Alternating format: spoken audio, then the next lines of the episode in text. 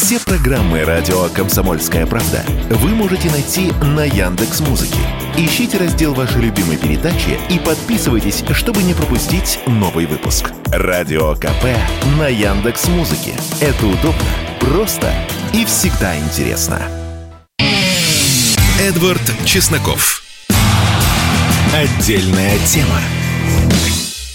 Теперь это официально трагедия с уничтожением Ил-76 над Белгородом имела своей целью не просто прямое а, убийство украинских военнопленных Украиной же, но и а, подрыв а, вообще всех возможных правил, вообще, если какие-то правила только остаются.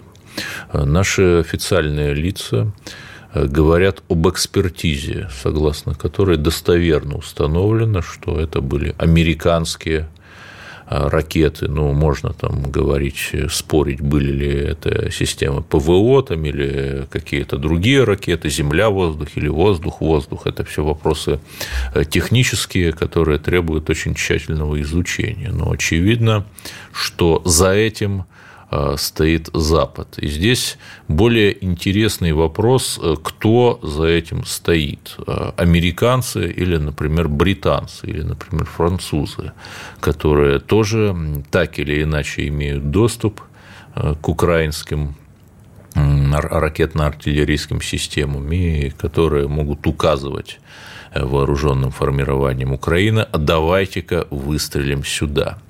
И я вот хотел бы, хотя, наверное, многие мои эти слова не разделят, сказать, что даже э, вот эти вот наши враги, которые... Я думаю, что большинство из тех 65 э, военнопленных украинских, погибших от Украины, Россию, мягко говоря, не любили. Влились бы они, безусловно, э, в ряды ВФУ, нас бы, скорее всего, убивали, но даже вот а, эти люди, прежде всего, люди заплутавшие и запутавшиеся. Вы э, посмотрите на новости с Запорожья, там вот целые отряды есть, которые созданы из украинцев. Ну, Сидор Ковпак, вот наш, можно сказать, партизан с нашей стороны. Понимаете? И э, если рассматривать все э, эту чудовищную трагедию э, с точки зрения все той же чудовищной конкурентной игры того, что там мы называем английская сетка влияния против американской, то все это очень логично. Потому что мы видим, что как только а, США э, там пытаются, или Россия там есть какие-то попытки хоть что-то нащупать, сразу же что-то такое происходит. То есть я бы предположил, я бы предположил, это еще раз, это исключительно мое частное мнение, даже ни в коей мере не отражающее мнение нашей богоспасаемой радиостанции, что с точки зрения, например, Британии, а, было бы очень логично использовать, там, вы можете называть свою агентуру там, или свою сетку влияния, там, свой теневой управленческий контур, чтобы из американского оружия э, выстрелить, э, скомпрометировать э, прежде всего США и как не скомпрометированная сторона войти в процесс модерирования вот той ситуации, которая будет на Украине. В общем, как всегда, англосаксы э, уничтожают своих же, ну, насколько можно было говорить, что эти несчастные украинские военнопленные были их же э, чужими руками для достижения вот своей вот какой-то грязной игры. Но, безусловно, этот Атлантический Рим падет, и это произойдет уже скоро. Ну, что еще из последних новостей меня поразило – Ксения Собчак э, продолжает глумиться над русскими. Нет, то, что мы получаем, мы в какой-то мере заслуживаем. Но вот взяла она интервью у одного политика. Не буду даже говорить, у кого, неважно у кого. Там стоит огромный портрет э, кота Твикса. Ну вот действительно, это трагедия. А действительно, это даже смерть там маленькой бессловесной э, души, это трагедия. Можно там спорить о том, что как же так вышло, что хозяин этого кота 7 часов не обращал внимания на пропажу своего кота, а тут, а тут вдруг обратил, там злые языки писали, что вот он якобы в пьяном виде там храпел. Не знаю, ну просто очевидно же, что эта история не так однозначна. Но когда, например, можно найти такой старый-старый какой-то пост или там колонку Ксении Анатольевны в одном из таких около либеральных СМИ, там десятилетней, наверное, давности, ну, девяти с половиной летней, где вот она пишет, ах, вот эти, безусловно, печальную трагедию Одессы 2 мая 2014 года. Все эти патриоты, ватники, значит, эксплуатируют, там подняли на знамя, выбивают слезу. Вот когда, по сути, Э, сама Ксения Анатольевна делает тоже, в чем упрекает других, ну, вот это э, видимо, правильно. Да? При этом я мог бы, наверное, даже сказать, что мы не видели там портрета Горловской Мадонны. Кто это такая, все, наверное, знают. Ладно, ей на это наплевать, нашей госпоже демократии, это ее право. Но, например, вот в Израиле, да, э, то есть, когда израильские ребята из Цахал погибали, защищая Израиль, вот Ксения Анатольевна плясала на голой вечеринке. Когда израильские дети умирали в кибуце Кфараза, но тут важно понимать, что то, как ответили израильтяне на атаку Цахала, это абсолютно запредельно, конечно, и на зло. Израиль, израильтяне ответили стократным, даже э, тысячекратным злом, там просто стерев с лица земли э, сектор газа, уничтожив, там, уничтожая там, здание парламента, университет, больница, это просто чудовищно, да. А, но вот конкретно эта история, когда вот эти вот моторизованные боевики убивали израильских детей, я вот почему-то не видел, да, чтобы Ксения Анатольевна с портретами израильских детей вот с интервью делала. Я, я не знаю, может, это было, вы поправьте меня, я же тоже могу ошибаться. Я думаю, это потому, что Ксения, Ксения Анатольевна антисемитка, Э, ненавидит Израиль и желает ему поражения. Ну ладно, давайте закончим о ней. Пусть, в общем, цветут все, пусть цветут сто цветов, пусть соперничают сто школ, как сказал товарищ Мао. Еще одна история, достаточно печальная. Сегодня, 2, 2 февраля, 41 год исполнился бы Арсению Павлову, более известному как Моторола. Не круглая дата, но тем не менее это повод вспомнить о наших героях. Сейчас, по крайней мере, о нем помнят в Донецке. Вот в за Семен Пегов запостил фотографию мурала о памяти Арсена Павлова. О нем помнят. Тогда, когда русская весна и русская волна а, вот этими вот, в том числе циничными усилиями либералов, тогда очень глубоко окопавшихся, была маргинализирована. Только вот такие романтики, одиночки, как Моторола. Это же буквально вот а, как русский такой былинный герой. Вот дожил он сколько, до 33 там примерно лет, 30 с небольшим, просто там где-то работая в автосервисе, и вдруг услышал, наших бьют – за русскую правду, давайте постоим за правду нашу, за волюшку нашу. И вот буквально как былинный богатырь, я уж немножко поутрирую, ну, по сути, слез с печки, да, и поехал, взял палицу и поехал вот туда на войну, русских защищать, правду нашу.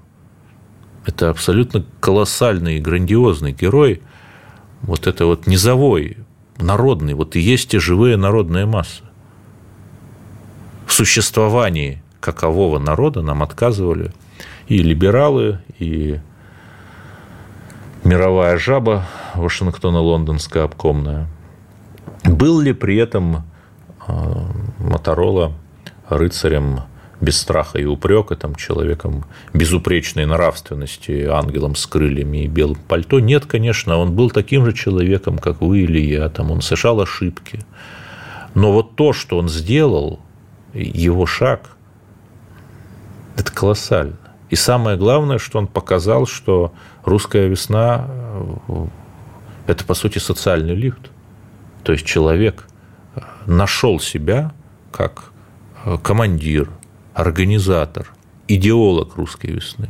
Ну, к сожалению, унесла его жизнь ранняя смерть. Я не знаю, как бы сказали там в старой комсомолке лет 70 назад, там пал сраженный рукой классового врага, что-нибудь такое. Но рукой врага, безусловно. Но, тем не менее, мы будем помнить Арсения, а, а, Арсена а, Павлова, Моторолу, помнить. Я хотел бы, я верю, что когда-нибудь появятся фильмы его воспевающие. Вот если говорить о позитиве, то все плачутся. А где патриотический театр, например? Наши самые патриотические э, на земле артисты почему-то не э, ставят пьесы про... Вот так вот он, я вам скажу, я, Эдвард Чесноков, закончил сегодня пьесу под названием «Варяг», патриотическую. На концу второго года СВО Эдвард Чесноков единственный драматург, который написал пьесу. Вот зайдите в мой телеграм-канал, Эдвард Чесноков, так и называется. И вот там последний, крайний закрепленный пост, вот моя пьеса «Варяг». Патриотическая пьеса, можете почитать, вот, пользуясь служебным положением. Что Эдвард Чесноков. Отдельная тема. Да, давайте говорить э, о позитивной повестке, не только о том, что не было сделано или что могло бы быть сделано, но и о том, что вопреки всему сделано. 4 февраля, поскольку моя программа в этот день не выходит, а сегодня второе, я несколько заблаговременно скажу, исполняется 60 лет Вячеславу Викторовичу Володину, председателю Государственной Думы, человеку, Э, который перезагрузил наш российский парламент. Я еще помню, я тогда был мальчишкой, но телевизор мы все смотрели, как главными инфоповодами о деятельности охотного ряда были драки депутатов. Я помню там десятые годы, когда все обсуждали депутатов-прогульщиков, и всевозможных людей, которые покупали мандаты. Было такое, к сожалению, история из 90-х, там Мавроди, там погуглите депутатство Мавроди. Да, все это начало выправляться в нулевые.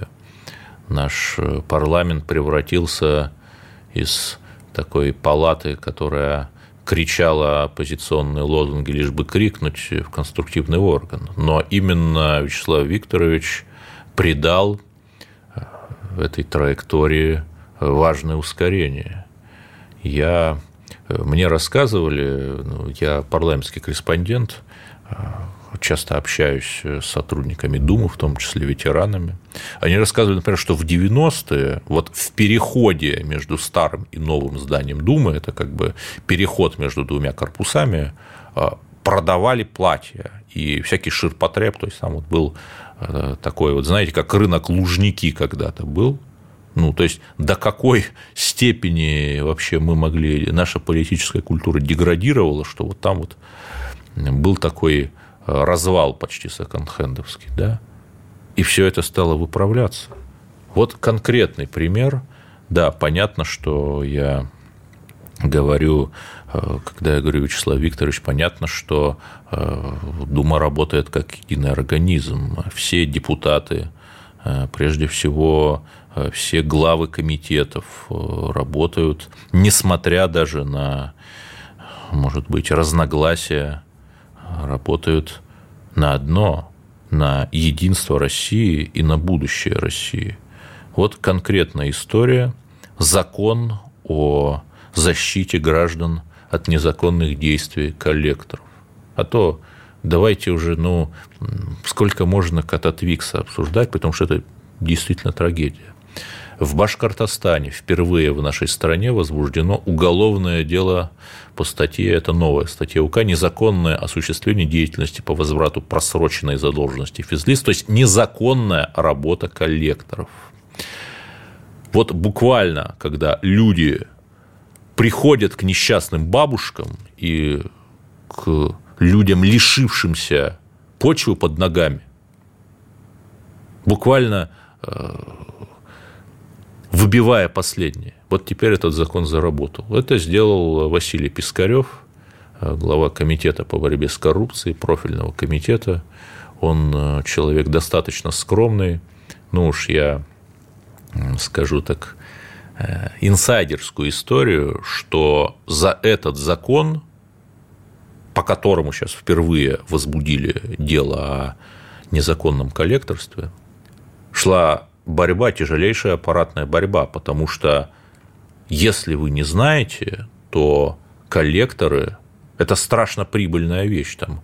Они получают иногда там 25-50% тех денег, которые выбивают, и не останавливаются ни перед чем. И понятно, что вот это лобби предприняло огромные усилия для того, чтобы торпедировать этот закон о борьбе с нелегальными забывшими края коллекторами. И вот и Пискарев, глава профильного комитета, и другие депутаты сделали все, чтобы вот этот гнилой лоббизм отбить, потому что у нас, знаете, не 90-е, когда депутатов покупали, и принять этот закон. Вот это такой маленький думский инсайт, и, безусловно, и человечный закон, то есть ну, реально направленный вот на социальное государство, на защиту простых людей от беспредела этих там взыскателей или как их называть, которые ввели нас в дискурс из э, сериала «Слово пацана» в плохом смысле еще задолго до выхода этого самого сериала. Но мало того, что, безусловно, Вячеслав Володин, другие депутаты очень много делают для реализации именно социальной направленности нашего государства. Но именно Володин перезагрузил парламентскую дипломатию. Что такое парламентская дипломатия? Вот Нэнси Пелоси, тогдашний, тогдашняя глава а, в одной из палат американского парламента, прилетела в августе 22 на Тайвань, не спросив Пекина. Чуть Третья мировая не началась. Потому что Пекин имел полное право, ну, скажем так, заблокировать ее самолет. Ну, бабушку было не жалко, там понятно, сколько уж ей под 90. А наша парламентская дипломатия? Мы прилетаем и укрепляем наши международные позиции. Вот в 2021 году я, э, как журналист Думского пула, был на заседании парламентской ассамблеи ОДКБ. ОДКБ – это такое наше правильное правильная альтернатива НАТО, где людей из малых стран не бросают на амбразуры э, умирать из-за интересы США в Ираке, как американцы туда вместе с собой там бросали несчастных прибалтов, допустим, ну, несчастных в кавычках, конечно. Это справедливый такой оборонительный союз. И вот, э, как сейчас помню, это было в Душанбе летом 2021 года, и Вячеслав Викторович сказал, что давайте примем закон, модельный закон, вот за этими парламентская ассамблея существует, чтобы синхронизировать наше законодательство, потому что когда у всех шести стран ОДКБ, например, единое законодательное понимание терроризма или единое законодательное понимание того, что такое киберпреступность, то понятно, что легче с этими бедами бороться сообща. И вот Вячеслав Володин сказал, что давайте защитим ветеранов войны, которые живут в каждой из наших стран от клеветы. И вот э, Володин сказал, сказал, Володин сделал совсем недавно, там в декабре, где-то в конце 20-го, по-моему, прошлого года, на очередном, соответственно, два уже года спустя, там два с половиной даже, после того Душанбинского заседания ОДКБ, парламентской ассамблеи, снова теперь уже был принят вот общий для нас закон о противодействии о героизации нацизма, там, о защите ветеранов. Да, их мало, но они остаются. Даже один, если есть ветеран, есть, так его нужно защищать. Вот это и есть та незаметная, в общем, история, о которой мы говорим. При этом мне посчастливилось в составе Думского пула э, побывать э, с нашими делегациями во главе с Вячеславом Викторовичем э, в Китае, в Иране, в Объединенных Арабских Эмиратах, в Монголии, во Вьетнаме, в Минске, в Гаване на Кубе. Это далеко не полный перечень. В Турции еще, да. Это вот только то, что я сейчас вспоминаю. И, ну, вы скажете, ну, а чего, как? Но это же важно. Мы приходим и доносим методами вот этой парламентской дипломатии нашу альтернативную точку зрения там, на украинский кризис, на построение многополярного мира, разъясняем. Это очень серьезно. Э, синхронизируем законодательные системы там, наших государств, там, условно говоря, России и Вьетнама, для реализации договоренностей э, наших национальных лидеров, там в случае с Россией и Китаем, понятно, Путина и Си Цзиньпина, на законодательном уровне. Вот так вот. И опять же, это крайне незаметная работа, но смотришь там со стороны там какой-нибудь слушатель посмотрит радио «Комсомольская правда». А зачем там, ну, депутаты там летают? Да слушайте, вы знаете как? Летишь ночной перелет, естественно, бессонный. Ну, как ты в самолете выспишься, сидя на э, кресле табуреточном. Прилетаешь. Встречи. Нет, э, или там в минимальном виде культурная программа, там обычный визит на день а, проводишь заседания вот этих рабочих групп с коллегами-парламентариями по синхронизации нашего законодательства в соответствии с решениями наших лидеров. И улетаешь. И еще одна бессонная, ну там не совсем ночь, но как бы вот еще один перелет назад. И вот ты сколько на ногах, там 20-30 часов. Вот попробуйте в таком режиме поработать. Тем более, что наши депутаты в большинстве своем это не спецназовцы не мастера спорта, э, которые там могут хоть 40 километров э, пробежать, ого-го, чух-чух, пых-пых. Такие же обычные люди, как мы. Вот. Поэтому я э, и от себя, и от всего журналистского пула, я думаю, что журналисты присоединятся, мои коллеги. Поздравляю Вячеслава Викторовича с приближающимся 60-летием. И это здорово, что вот у нас есть такая дума, которая реализует решение и стратегический курс нашего национального лидера Владимира Владимировича Путина. И вот в рамках этой парламентской минутки сейчас позвоню как раз одному депутату и спрошу его за Булгакова. Эдвард Чесноков. Отдельная тема.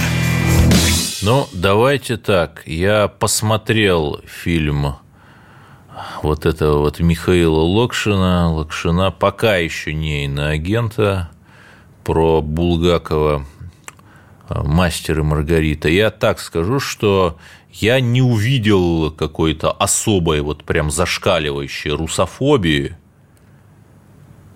и смотреть его можно – Почему? Потому что русские там показаны красивыми, умеющими отдыхать, умеющими создавать блистательные произведения искусства. Москва там тоже показана красивой. С одной стороны, это такая американщина, то есть действие этого фильма, ну, как-то подозрительно легко можно перенести, например, в США. Ну, представьте, 1937 год, а, в американских э, кабаках выступают э. А, афроамериканские джазовые бенды. Это вот я буквально то, что показываю, там такой же джаз-бенд был, я что-то не помню, чтобы у Булгакова такое было, но вот в этом авторском прочтении фильма было. Небоскребы, у него там тоже все эти высотки московские, которые были построены как бы сильно после написания и после войны, и после смерти Булгакова, дирижабли, то есть дирижабли – это же американская история, именно массовые пассажирские перевозки, там немецкий дирижабль Гинденбург там летал на базу Лейкхерст в 1937 году, он там взорвался, и, и тут у него дирижабли, огромные пассажирские дирижабли над Москвой, в «Мастере и Маргарите» в фильме, по-моему, там вообще ничего об этом не говорится. Очень как-то легко это все поместить в американский такой антураж. Это, конечно, вторичность чудовищная. Ты вот э, кино снимаешь для кого? Для американцев или для русских? Кино про русских сними. Но есть вот, в общем, смотреть, конечно, можно, но есть такая, конечно, некоторая годливость вокруг этого кино. Но скажу то, что я увидел, когда вот знаменитая погоня бездомного за шайкой Воланда, то он бездомный. Четко в романе написано, с иконкой идет вот по берегу Москвы, Москвы реки, к нам гость присоединился, и видит храм Христа Спасителя. А в фильме там, простите меня, дворец советов. То есть, ну, глупо думать, вот это вот а, с головой Ленина огромной, ну, глупо думать, что режиссер там не читал и не знает, нет, это нарочно. В этом мире храма Христа Спасителя нет. И это очень печально. Но давайте поговорим о конкретике. Я еще раз говорю, сам фильм, ну, смотреть, в общем, можно, какой-то особой русофобии я там не увидел, но личность режиссера. Вот давайте поговорим. Дмитрий Гусев, депутат Государственной Думы и зам комитета по контролю парламентского, первый зам председателя комитета, важный комитет. А, Михаил Локшин, режиссер, отметился чудовищными, просто за гранью высказываниями а, против СВО. Ну, фильм как бы был снят до СВО. И вот два года это все так болталось где-то там. Дмитрий Геннадьевич, вот как вы можете это прокомментировать? Ну, смотрите, э, это же вопрос... Помните анекдот? Вы либо крестик наденьте, либо, либо трусы наденьте, либо крестик снимите. Как-то так, да?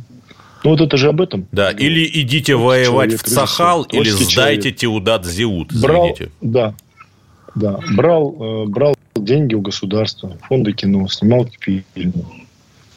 Но а как быть после этого? Конечно, сейчас уже не деньги не вернуть, фильм снят, все. Надо эту тему закрыть. Но если человек против того самого государства, которое дает ему деньги, тут есть два вопроса. Первый вопрос моральный ну, как он должен себя чувствовать и как все остальные должны к этому относиться. А второй вопрос, он э, ну, технологический. Если он против государства, значит, нужно его отовсюду, там, где он участвует, просто вычеркнуть, придать забвению. Вот снял он фильм. Давайте из титров уберем. Э, культура отмены Давайте по-русски, просто... так сказать. Ну, это не культура отмены. Это, знаете что? Это не культура отмены. Это совершенно другое. Вот есть э, в Китае такой пример. У них один очень известный артист, гиперпопулярный, примерно как наш Киркоров. Его знала вся страна, весь Китай. Молодой парень. Поехал в Японию на свадьбу к своим друзьям несколько лет назад, до пандемии. Значит, и сфотографировался там, в Японии, на фоне памятника, который японцы поставили за победу Японии над Китаем в какой-то там битве. Угу. Сфотографировался, выложил у себя в соцсетях. На следующий день его карьера закончилась. Его, он извинился. Он принес извинения, объяснил, что это было случайно, что случайно попало в кадр, что не знал никаких поблажек. Его вычеркнули. Сел не на тот все поезд, песни удалили. Как нам рассказывали. Да, абсолютно, абсолютно. Все отовсюду удалили, имя вычеркнули. Я даже имя его сейчас не вспомню. Ну, в интернете какие-то следы еще остались. Но в Китае этого человека больше не существует нигде. Ни в цифровом пространстве, ни в фильмах, всех, всех где он снимался. Все вычеркнули, все сняли, нигде ничего показывать нельзя. Хм. Вот и все. Понимаете? Это Ну, и это действительно может быть поступок неосознанный, действительно может быть случайность. Но какая разница? Вот думай в следующий раз, если ты публичная личность. И если не публичная личность, тоже думай. Но с публичной личностью спрос особый. Вот из последних думских новостей закон о конфискации имущества у русофобов, если называть вещи своими именами. Вы за этот закон голосовали? Да, за него проголосовала если я не ошибаюсь, думаю, единогласно, почти единогласно, почти единогласно, за исключением э, некоторых там нескольких э, человек. Но это же закон не, вы знаете, не репрессивный, это закон предупреждения. То есть это закон об ответственности. То есть закон о значимости человека. Если вы готов свою позицию несите за это ответственность, любую. Вот, например, материальную.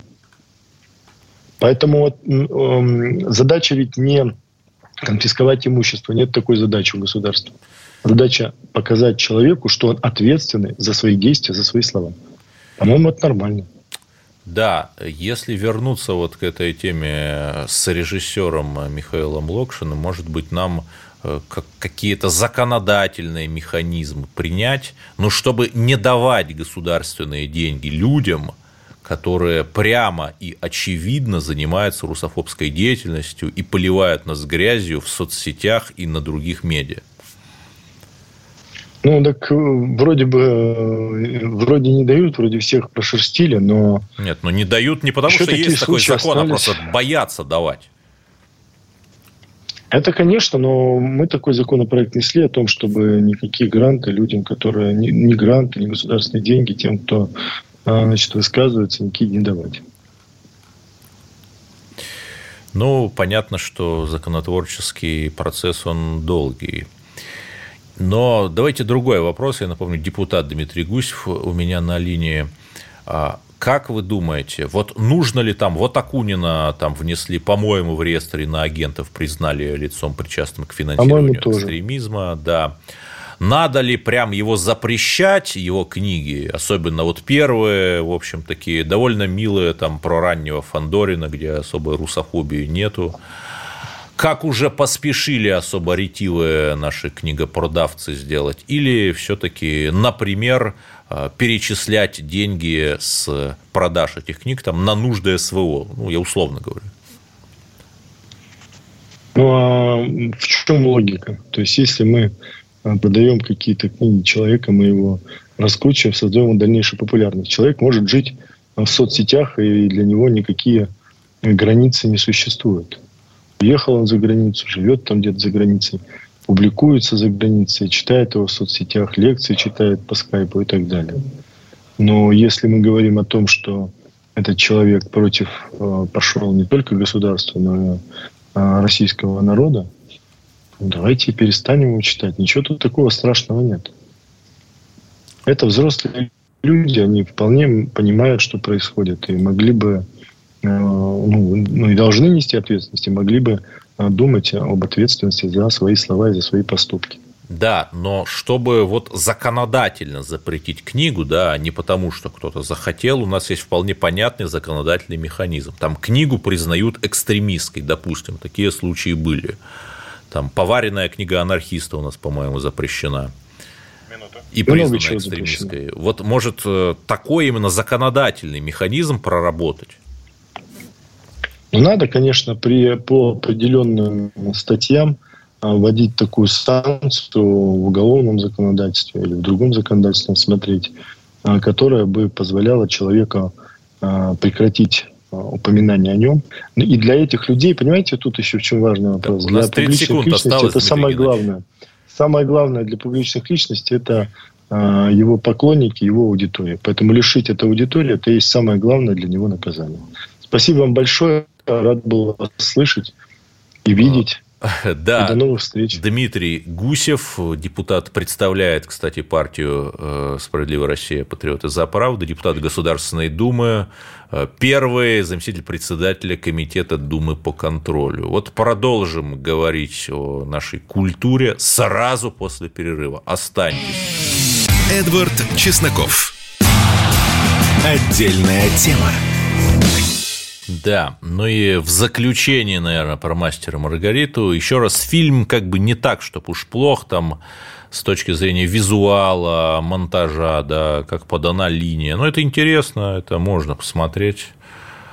Вот. Но, безусловно, вот эта запредельная русофобия режиссера – это позор. Но что забавно, вот человек, который снимал Воланд, который сыграл Воланда, Аугуст Диль, немецкий актер, он ранее сыграл э, в фильме про Карла Маркса молодого. Хм, молодой Карл Маркс, так фильм называется, причем снят он в наши дни, там, а не во времена ГДР, за главную роль, соответственно, сыграл, то есть как бы очень концептуально, да, Воланд, э, Карл Маркс и вся вот эта вот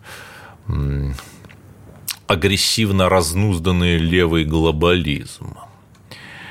Ну и самое главное, вот я открываю страницу фильма, пишут, что 614 миллионов сборы, э, миллиард двести тысяч э, рублей бюджет. А чтобы фильм э, окупился, нужно вдвое собрать, то есть ему нужно было бы собрать там 2,4-2,5 миллиарда. Понятно, что даже, хотя прокат еще продолжается, но я ну сильно сомневаюсь, что он столько наберет. То есть голосует рублем, как видите, наш прекрасный зритель. Зритель умный. Вот. Ну и самое главное, что так меня несколько напрягло, например, крайне мало там христианских э, мотивов в фильме. Ну, например, знаменитая сцена, которую я прямо ждал, вот как же это покажут, когда Гелла и Варенуха в варьете, его спасает у Булгакова что? Крик петуха. А там этого нет в фильме. Ну, потому что, видимо, вот э, дехри... дехристианизация такая. И, в общем, даже эпизод с иконкой, он так вот снят спустя рукава, если так можно вообще говорить. Но давайте все-таки поговорим о чем-то хорошем. Мы видим новые учения НАТО.